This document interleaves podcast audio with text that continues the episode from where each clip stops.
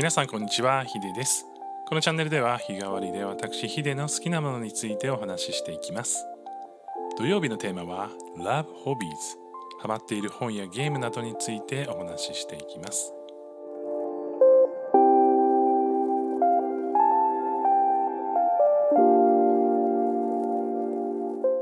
改めまして土曜日のテーマは Love Hobbies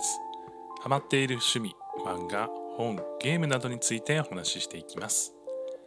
今日ご紹介したいのは雑誌ワイヤードです、えー、この雑誌なんですけれども、えー、コンデナストジャパンさんから出ている雑誌で、まあ、そもそもなんですけれども僕結構雑誌が好きなんですよ。で、まあ、本読まないくせに雑誌はね結構買ったりするんですけれどもこれやっぱりこう視覚情報から入ってくる、まあ、デザインであったりとか、えー、そういったものが好きっていうのもありますし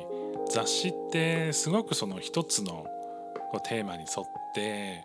まとまっていてかつその中身がすごく深いですしその中でやっぱりその世界観というかすごくその雑誌が求めている世界観をすごく追い求めてる感があるなって思っているんですよね。そのなんか世界観にどっぷりハマるっていうのが、まあ、小説とか、まあ、ビジネス本とかもちろんそれは世界観はあるわけなんですけれども、まあ、雑誌に勝るね世界観のこう何て言うかこうその道を極めてますみたいな感じの雰囲気ってなかなか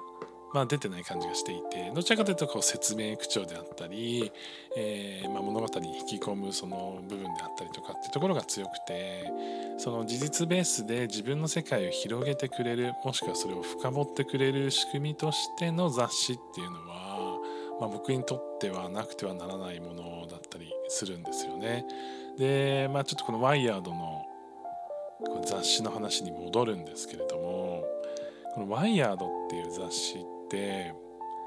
ちょっと不思議な雑誌で一言で言うと不思議な雑誌で何かっていうと、まあ、自分たちの世界っていうのは、まあ、自然と、まあ、その、生き物とでこう出来上がっていてその空間もあってという物理的に何かしらで成り立っているものだったりするわけなんですけれどもその物理的な空間の中でやっぱ概念コンセプトとかアイデアとかまあ、そういったものがすごく、まあ、人間っていうのは生み出すのが得意なわけですよね。えー、実際にその、まあ、生きるだけじゃなくてその生きることに意味をつけたりとかその生きることに意味をつけた上でそれを進化させるための技術開発を行ったりとかしていくわけですよ。で、まあ、ちょっと今抽象的な話になっちゃいましたけど、まあ、最近買ったこのワイヤードの本のこう回で言うと、まあ、食べ物に関するこう回があったんですよ。で食べ物っていうのはいろんな側面から見れるかなというふうに思っていて、まあ、もちろんビーガンとかえ、ベジタリアンとかそういったお話もあると思いますし、まあ、それが生み出す二酸化炭素量の話であったり輸送コストに対するお話であったり経済的な話であったりとか、え、そういったものもあると思いますしそこに対して例えば宇宙食の話宇宙食の話もすごく面白かったんですけれども、まあ、例えば宇宙食をこう極限までデザインしていくその宇宙食自体の価値はもちろん、えー、こう宇宙飛行士の皆さんが栄養をとる、まあ、それでまあ生きていくための必要なものっていう概念がもともとあってただ輸送コストがどうしても大きくなってしまうのでこう水を抜いてねこうドライフルーツとかそういうのみたいにこう、えー、乾燥させた状態水気を全部抜いた状態で輸送してお湯で戻したりして食べるわけですよ。でそういったもののこう話もありつつの今その海外で研究している人たちはいかにこの宇宙食をこう豪華な食事にするかとか人間にとってすごくこう見た目がこうなんて今まで見たことのないような見た目にできるのかとか、まあ、それはなんかそのなんかそのすごく突拍子もないデザインしたわけではなくて例えば普通に宇宙に行かなくてもみんなこう普通にこうカップラーメンを食べれます。でカップラーメンは食べていてでもたまにやっぱりこう結婚式とかで美味しいご飯を食べたりするとあすごく美味しいなって見た目にもすごく美味しいし味もすごく美味しいしっていうものに出会えるわけじゃないですか。でその中でじゃあ宇宙ではそれができるのかっていうのをこう挑戦してる人たちがいるわけですよ。ですごくやっぱ発想が面白くてその食べ物って無重力だと、まあ、その地上で重力がある状態と無重力空間だと、まあ、やっぱ盛り付けが変わってくるわけですよね。でその360度見て楽しめる盛り付けの料理を作れないかって考えてる人が世の中にいるんですよ。まあ、それぐらいその食べ物に対する概念っていうのをこう別の視野から見た時にこう違うものとしてこう開発していくとかそれを進化させていくっていうような話が載っていてで、まあ、そういうふうにですねちょっと話戻すとこの「ワイヤード」っていう雑誌は今起きている自分たちの世界に直接結びついているんだけどちょっと先の未来であったりとか今自分ら自分らは考えたことがないけど確かにそこにある未来っていうのを表現するこう科学雑誌までいかなくてちょっとやっぱり文学的というか、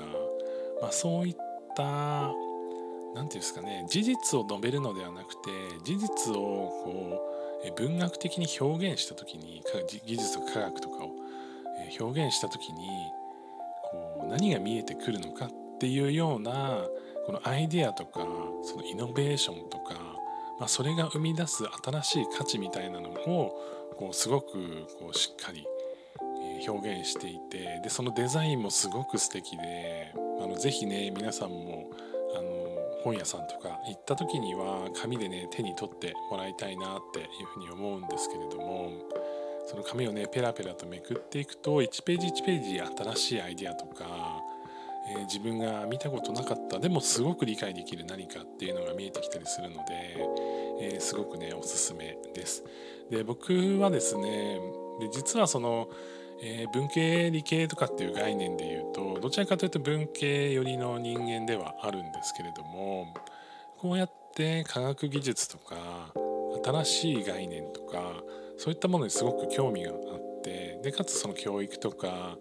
えー、子どもたちが今後生きていく未来がどうなっていくのかとかこう SF の世界とかもすごく好きだったりするんですよね。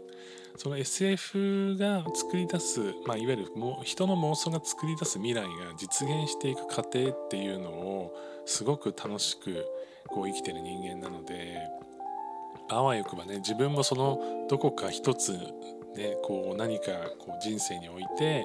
そこに関われたらいいなって思ってるぐらいでなのでそのまあアイディアネタ本じゃないですけども、まあ、その世界観にすごく浸れる本っていうのがこの「ワイヤード」っていう雑誌になっています。えー、皆さんの中でもねもしかしたら、えー、理系じゃないんだけど科学に興味があったりとか、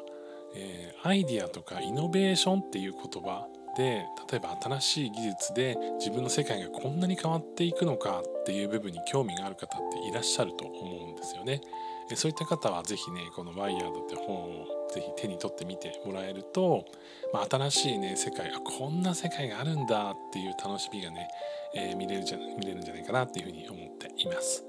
えー、ぜひねなんかこの本とかこの雑誌とか、えー、すごく楽しいのでおすすめですよみたいなものがあればぜひねコメントなどで教えていただけたら嬉しいです。それでは皆さん良い一日をお過ごしください。ヒデでした。